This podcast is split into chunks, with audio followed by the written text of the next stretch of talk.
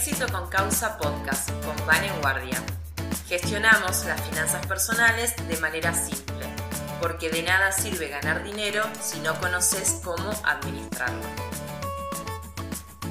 Recuerda que la información que intento compartir por este canal no pretende ser más que una guía y que por lo tanto las acciones o decisiones que tomes serán responsabilidad tuya. Yo soy Vane Guardia y este episodio lo compartiré también en éxitoconcausa.com.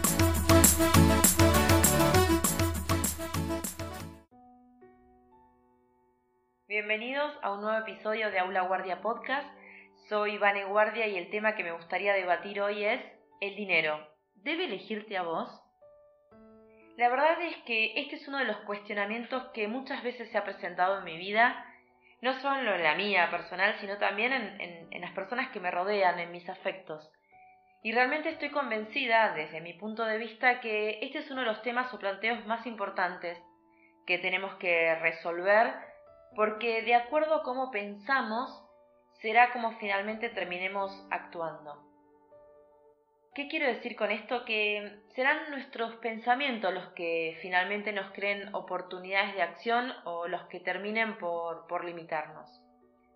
Y por supuesto que con esto no estoy intentando decir eh, que para que seamos exitosos en nuestra vida simplemente bastará con pensar o tener pensamientos bonitos o ponerle mucha fuerza a una idea. Por supuesto que no. Si bien coincido en que cuando actuamos con buenas energía o nos enfocamos en algo con mucha convicción y creemos que podemos ir por, por esa situación, como que nos termina resultando, ¿no? Eh, ¿Por qué? Porque tenemos un objetivo, porque tenemos una meta y porque nos autoconvencemos de que podemos. Pero la realidad es que no es solo eh, el resultado de tener un pensamiento.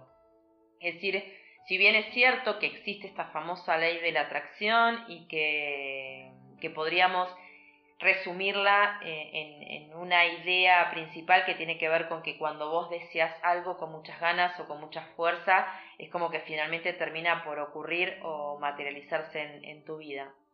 Y la realidad es que yo apoyo mucho esta idea, soy muy, creo mucho en, en la famosa ley de la atracción, pero vuelvo a insistir, creo que no es lo único que nos puede eh, marcar el camino.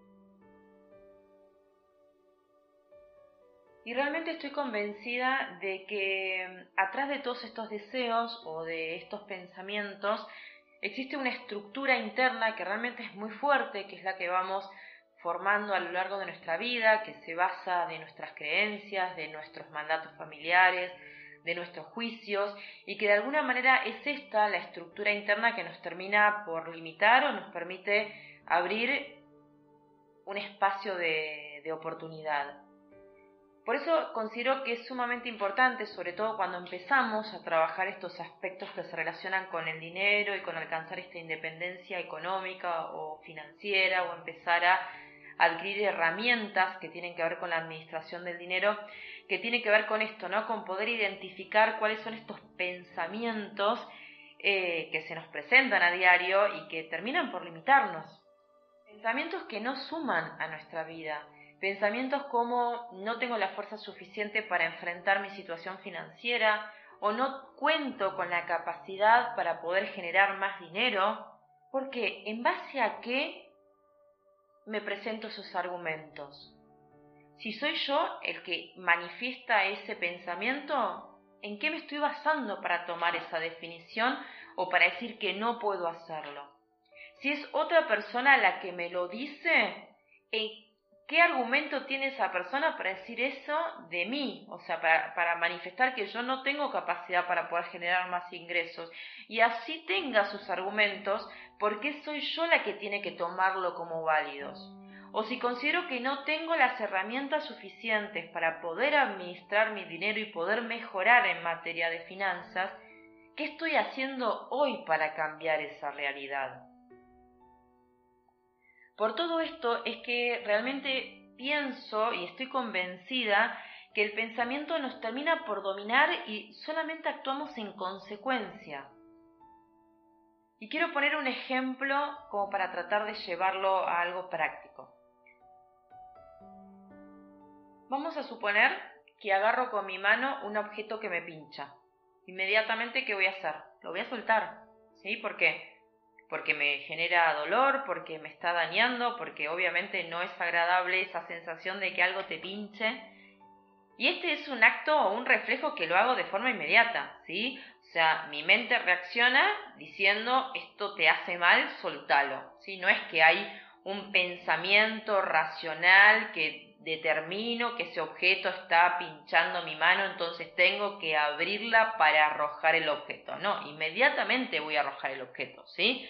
¿Por qué? Porque mi mente lo que me va a decir es ponete a salvo, ese objeto te hace mal, ¿sí? Te está lastimando. ¿Bien? ¿Por qué? Porque claramente esa situación no me hace feliz. Bien, por supuesto hay otras situaciones que, ocurren en nuestro cuerpo, pero podemos resumirlo rápidamente en que de forma automática genero esa acción por la cual me pongo a salvo. ¿sí? Este mismo ejemplo es el que se traslada al dinero. Si cada inicio de mes, cuando vos cobras tu sueldo, se va de tus manos, desaparece de tu cuenta bancaria, porque claramente existe algún pensamiento oculto, alguna estructura interna que está muy marcada, que te está diciendo que el dinero es malo, que no es para vos, que tenés que soltarlo. ¿Cuántas personas conoces que ni bien reciben el dinero, se lo gastan? O sea, dos, tres días ya no tienen más plata. Ya no cuentan con más dinero en su cuenta bancaria. Y es más, voy a ir un, un pasito más adelante. ¿Cuántas personas conoces, o si te ha pasado a vos, que por alguna situación tu nivel de ingresos se incrementa, ya sea porque te dan un aumento de sueldo en tu trabajo o porque deciden pagarte algún bono extraordinario por el desempeño profesional o eh, cambiaste trabajo y conseguiste un sueldo mayor e inmediatamente al, incrementarse tu nivel de ingreso, también se incrementa tu nivel de gastos. ¿Les ha pasado esto? ¿Más ganan? ¿Más gastan? ¿Y se han puesto a pensar por qué ocurre esta situación? Seguramente sea porque exista algún comportamiento, algún pensamiento o alguna creencia muy arraigada en el interior de esa persona que claramente es muy fuerte que le está regresando este mensaje de que el dinero es malo, que no es merecedor de este dinero. Por supuesto que este accionar es irracional, ¿sí? Pero tiene que ver mucho con esto. Y estas estructuras mentales que están relacionadas con el dinero es algo que es muy importante trabajar.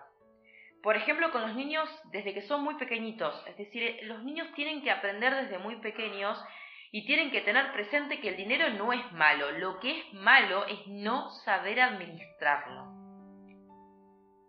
Por ejemplo, yo no le doy, no le regalo dinero a mis hijas, ¿sí? No es porque sea tacaña o porque no me guste regalarles dinero, sino porque deseo que ellas empiecen a comprender la importancia de ganar ese dinero, ¿no? Y que siempre para ganar dinero se requiere de un esfuerzo extra y que requiere de cierto comportamiento o de cierta conducta, ¿sí? O sea que el ganar dinero claramente no es simple. Entonces el dinero llega como compensación de otra acción. Por ejemplo, mis hijas ganan dinero si eh, ayudan en la casa, si mantienen su habitación ordenada, puede ser porque aprobaron algún examen en la escuela con una muy buena calificación, o porque ayudaron a otra amiga a prepararse en alguna materia que, le era difícil o que no le resultaba nada simple o sencilla.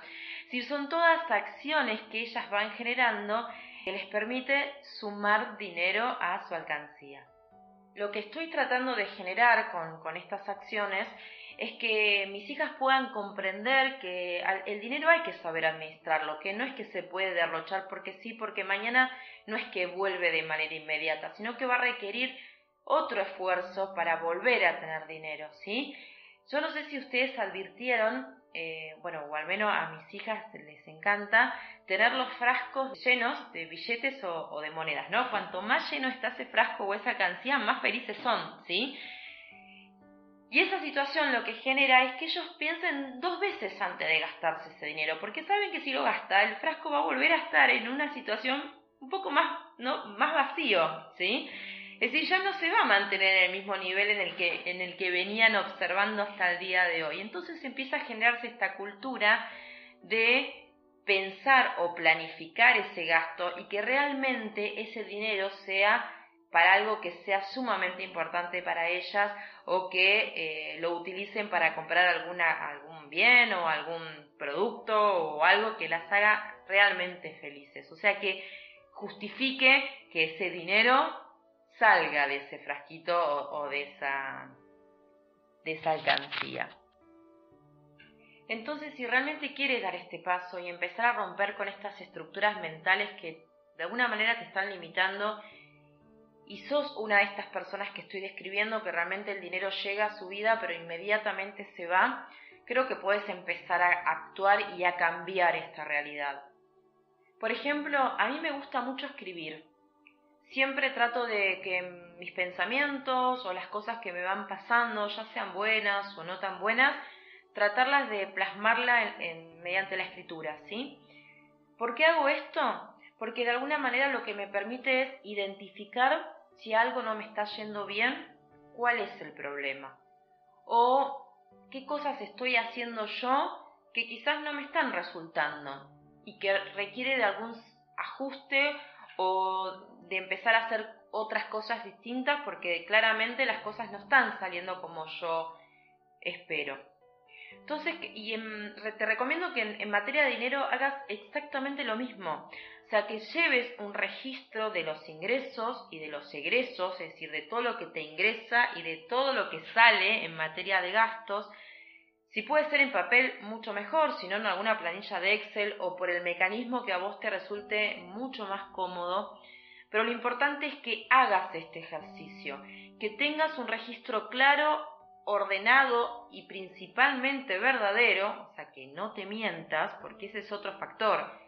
Conozco personas que cuando empiezan a hacer esta dinámica de presupuestos personales o familiares o financieros, como lo quieran llamar, se mienten y no anotan todos los gastos que tienen en el mes. Seamos conscientes y realmente con una mano en el corazón hagamos este ejercicio y elaboremos este plan para determinar cuál es la salud financiera que hoy tenemos, cuánto ganamos y cuánto gastamos. Identifiquemos por dónde nuestro dinero se está eh, eh, se, se nos está yendo, ¿sí? Y principalmente enfoquémonos en la solución, dónde consideramos nosotros que podemos ajustar, ¿sí?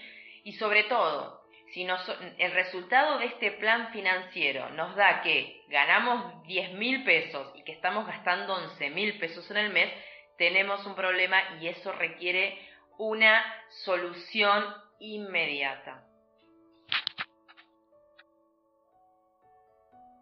Realmente te propongas que hagas este ejercicio, aun cuando consideres que no eres una de estas personas que yo estoy planteando en este espacio, te propongo que hagas este ejercicio de armar tu plan financiero y tener un registro claro de, tus ingresos y de tus egresos, porque muchas veces hasta te termina por sorprender. O sea, aparecen determinados gastos ocultos que en nuestra mente como que no están representadas o que, que no están consideradas y están en nuestra vida y claramente requiere de algún ajuste o de algún, algún accionar respecto a estos puntos.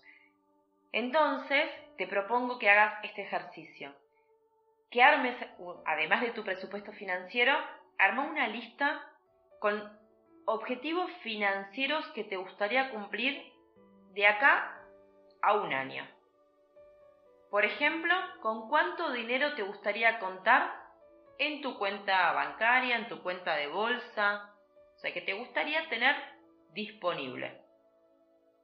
Una vez que identificaste esta meta, te pido que hagas otra lista con las acciones que vas a, tomar a partir de este instante para poder alcanzar esa meta. Luego guarda la lista en algún lugar presente y dentro de un año te pido que la busques y la leas. y termines por identificar si alcanzaste esa meta. Si la alcanzaste y la lograste, genial, buenísimo, impecable.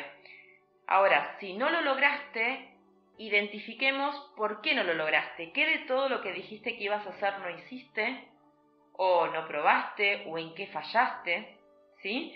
Y volvamos a empezar. O sea, te propongo que la vuelvas a hacer la lista para nuevamente con otro horizonte de seis meses o un año, el tiempo que ustedes deseen, pero que de alguna manera les permita ir ajustando eh, sobre estas acciones.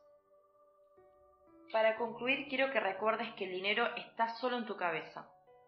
Ten presente que ser exitoso en materia financiera será 100% responsabilidad tuya. El dinero no está en tu cuenta bancaria, el dinero no está en tu cuenta de inversión, el dinero está en tu cabeza porque el día que tu mente decida que desea tomarlo y arrojarlo por la ventana, te puedo asegurar que así sucederá. Inicié este podcast preguntando si el dinero debía elegirte a vos, y la respuesta es sí. Pero ten presente un detalle, que el saldo con el que hoy cuentas en tu cuenta bancaria es el resultado de cada una de las decisiones que tomaste hasta el día de hoy. Si deseas cambiar tu realidad, estás a tiempo, pero para eso va a requerir que empieces a incorporar en tu vida nuevas herramientas, que te capacites, pero principalmente que empieces a poner en duda tu presupuesto financiero para poder determinar así en qué estás fallando y poder tomar acciones que puedan cambiar tu realidad. Muchísimas gracias por compartir conmigo este espacio y por escuchar este episodio. Puedes encontrarme también en mi canal de Facebook o en Twitter o. Soy Vane Guardia, anfitriona de este podcast y creadora de éxitoconcausa.com. Hasta la próxima.